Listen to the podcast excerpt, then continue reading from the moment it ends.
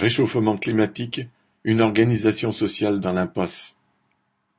La canicule s'est abattue sur le sud de l'Europe et les records historiques de température sont une nouvelle fois battus. 47 degrés à Madrid, 48 degrés en Sardaigne, 43 degrés à Athènes.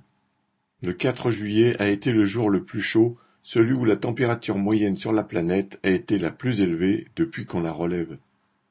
Ces températures illustrent l'accélération du réchauffement climatique. Les catastrophes qui en découlent, des canicules aux inondations dévastatrices, se voient tous les jours dans les médias. La cause principale en est désormais reconnue par tous. L'activité industrielle et les transports relâchent dans l'atmosphère des gaz dont l'accumulation transforme la planète en serre, voire à terme en cocotte-minute invivable. La conclusion s'impose d'elle-même.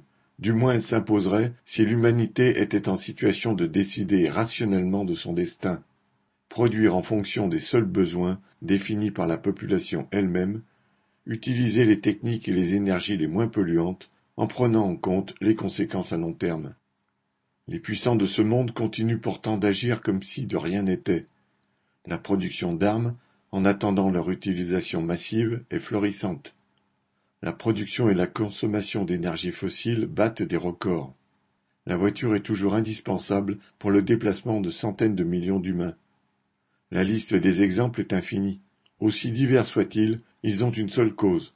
La société est dirigée par les puissances du capital, uniquement guidée par la recherche du profit, en concurrence mortelle les unes avec les autres, et en guerre permanente contre les travailleurs du monde entier.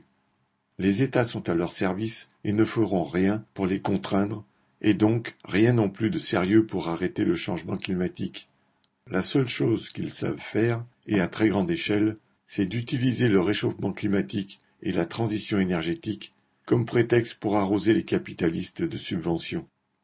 Enrayer le réchauffement exige de transformer toute la société et de la reconstruire sur une autre base que la recherche du profit. Cette révolution est possible car elle est en germe dans l'économie d'aujourd'hui. Quoi de plus collectif que le travail du prolétariat mondial? Quoi de plus démocratique qu'un Internet qui serait aux mains des travailleurs?